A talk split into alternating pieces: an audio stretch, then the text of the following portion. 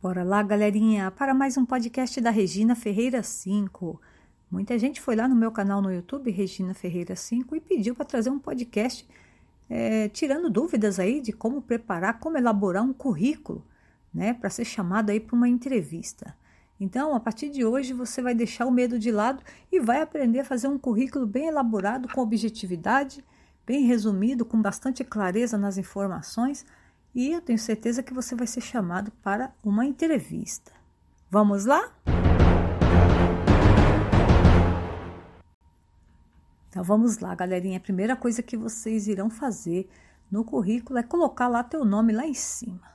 Lá em cima você coloca teu nome e sobrenome. Nunca coloca apelido, nem o primeiro nome, nome e sobrenome, ok? Na segunda linha você vai colocar o bairro que você mora e ao lado do bairro a cidade. Não é necessário colocar o seu endereço com o nome da rua, rua, avenida tal, número tal, apartamento tal, casa tal, fundos, nada disso. Somente o bairro e a cidade ao lado já é já serão necessários, tá? Porque hoje tem o Google Maps, eles conseguem localizar através do seu bairro onde você mora, que região você mora. E também eles vão lhe perguntar na entrevista, ok?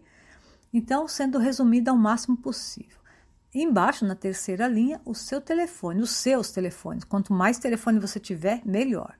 Em primeiro lugar, você coloca o seu celular. Não esqueça do DDD, ok? Porque eles não vão adivinhar qual estado você mora. É, então, você coloca o DDD, o celular de preferência, porque o celular é um, é um telefone mais fácil de localizar, né? E depois, ao lado, você coloca aí outros telefones. Telefone residencial, comercial, se houver Tá? O WhatsApp, porque hoje tem entrevistadores também que entrevistam e conversam com a pessoa pelo WhatsApp. Então é bom colocar também. E é bom colocar é, ao lado celular, WhatsApp. Por quê? Porque tem pessoas que têm WhatsApp que só serve para o WhatsApp, ele não recebe ligação naquele número. Então ele tem que colocar lá, descrever que é um WhatsApp. Bom, quarta linha. Quarta linha, o seu e-mail, o seu e-mail pessoal. Cuidado com o e-mail. Nunca você coloca um e-mail com os nomes estranhos. Tem pessoas que criam um e-mail com nome estranho, né? Com piadinha, né? É... Por exemplo, baixinha do funk, arroba yahoo.com.br. Gente, vocês não devem colocar e-mails com apelido, com coisas engraçadas. Tem que ser e-mail pessoal, com o nome de vocês, algo profissional, tá? LinkedIn, se você tiver cadastro no LinkedIn, coloque aí o, o link do seu LinkedIn, é importante. Se não tiver, já faz o seu cadastro, que é gratuito, e lá é importante também para você arrumar emprego, tá? Para você divulgar o, o teu currículo ali, tá? E depois o seu estado civil logo abaixo. Estado civil, aí você coloca ao lado se tem filhos ou não. E a tua idade. A tua idade é importante, tá? Ou você coloca nascimento, data de nascimento ou a idade. E eu coloco a idade que eu acho que é mais prático da pessoa já bater ali e ver quantos anos você tem. Agora, descendo um pouquinho mais para baixo, vamos para um outro tópico. Você já preencheu ali seus dados cadastrais bem resumido. Agora você vai para outro tópico. Diferencial. Escreve isso no teu currículo. Diferencial. Aqui você vai mostrar qual é o teu diferencial, por que, que a empresa deve chamar você para uma entrevista, tá? Então ali você vai colocar que perfil que você tem, se é operacional, se é comercial, experiência com o que que você tem, o que que você fez, habilidade, é, quais as experiências que você teve, no que, é, se você é comunicativo, se você é criativo, se você tem entusiasmo, então ali você vai colocar o teu diferencial, você vai olhar para você e falar, qual é o meu de perguntar, qual é o meu diferencial? E ali tu vai colocar o teu diferencial. Então, por exemplo, eu vou dar um exemplo bem simples aqui de um diferencial. Eu vou ler aqui para vocês, tá? Diferencial, perfil comercial, para pessoa que quer atuar como vendas, quer trabalhar na área comercial. Tá? Então, perfil comercial, experiência com vendas, habilidade em negociação e conquista de grandes resultados. Experiência de mais de 20 anos como gerente de relacionamento para as maiores instituições financeiras do país. Comunicativa, criativa, com muito entusiasmo para interagir com o público e foco nos resultados. Certificação pela Ambima, curso CPA 20, convencimento tal data. Pronto. Ali eu já descrevi o meu diferencial. que eu tenho, que eu sei vender, que eu tenho habilidade, que eu sei negociar, que eu estou em busca de resultados, que eu tenho 20 anos de experiência como gerente, que eu sou comunicativo. Então ali eu já estou focando as minhas qualidades, tá? Então, pense, o diferencial são as suas qualidades, galera. Vamos agora para o próximo tópico: formação acadêmica. Você vai colocar aqui as suas, é, o seu curso de graduação, a sua faculdade, seja cursando, seja completo, pós-graduação, completo ou cursando, ou segundo grau completo. Você vai colocar aqui a tua formação acadêmica, os seus estudos, tá? De uma forma objetiva. Por exemplo, você é graduado em algum curso, então graduação completa ou incompleta, né? Faculdade, o nome da faculdade do lado, embaixo que curso que você fez e embaixo do curso você coloca término do curso, tal mês, tal ano. Pronto. Ok? E se você fez uma pós-graduação, é claro que você deve colocar aqui pós-graduação, completa, faculdade tal, curso tal, é, término do curso, tal data, ok? Vamos para o próximo tópico: habilidades, conhecimentos e experiência. Esse será o próximo tópico, ok? habilidades, conhecimentos e experiências. Aqui você vai colocar em pontos, colocando um tracinho do lado e colocando cada habilidade tua, cada conhecimento teu e cada experiência. Tem pessoas que confundem habilidade com experiência. Habilidade é uma coisa totalmente diferente das experiências. Habilidade é algo que você já nasceu, que você tem o dom para fazer, mas às vezes você nunca trabalhou com aquilo, mas você sabe fazer. Já as experiências são algo que você já fez, já trabalhou, você tem como provar que você já fez aquilo na prática, ok? E os conhecimentos são os conhecimentos que você adquiriu através de alguém, através da, da internet, através de algum curso, através de algum professor, enfim, os seus conhecimentos, o que você sabe, ok?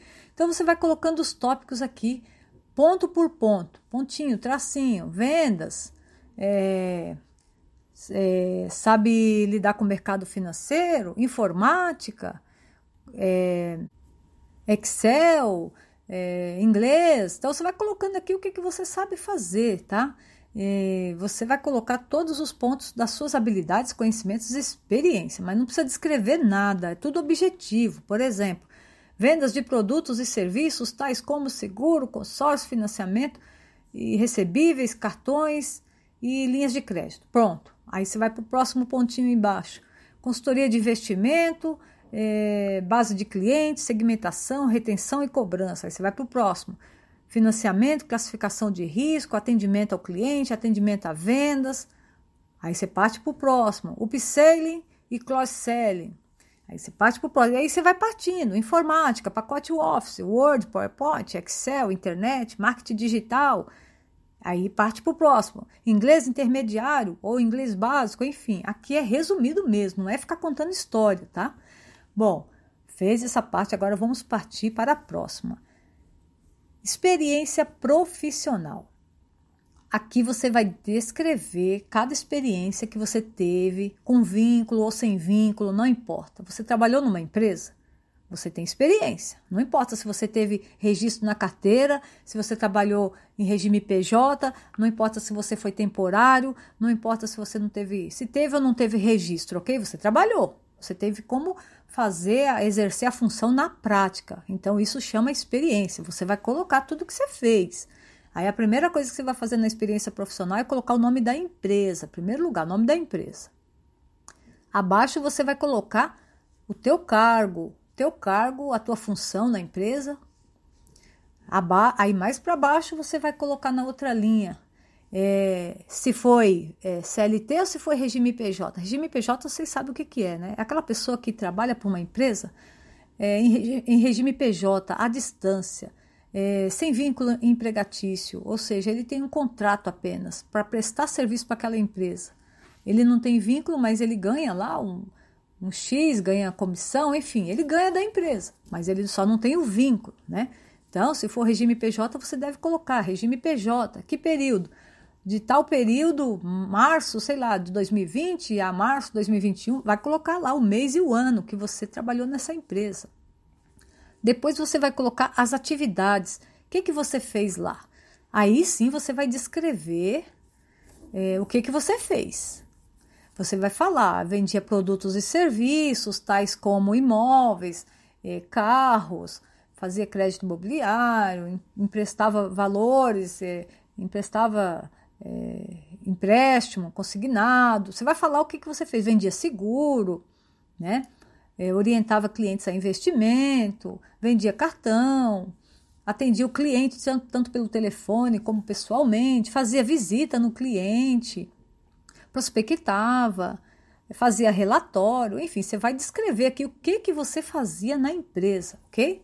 Aí você vai partir para a próxima empresa, vai colocar embaixo a próxima empresa, da mesma forma, o seu cargo, é, o período que você ficou. Se foi CLT, você é, não precisa colocar CLT, se você foi CLT, tá? Você só coloca é, regime PJ, se caso foi regime PJ, isso precisa colocar, mas CLT não precisa. Na entrevista eles vão lhe perguntar se você foi CLT, que é registro na carteira, carteira assinada, ou se foi regime PJ. Bom, aí você vai colocar embaixo outras, outras empresas que você trabalhou. Quantas empresas eu posso colocar? Aí está o segredo. O currículo, pessoal, ele não pode ser mais do que três páginas, porque senão fica um currículo cansativo do entrevistador observar, analisar e até entender. Então, ele tem que ser no máximo três páginas, ok? Então, você procure colocar é, as principais empresas que você trabalhou. Quais principais? Aquelas de grande valor, aquelas empresas que têm um grande reconhecimento no mercado, que você sabe que são empresas grandes, são empresas de valor, são empresas multinacionais.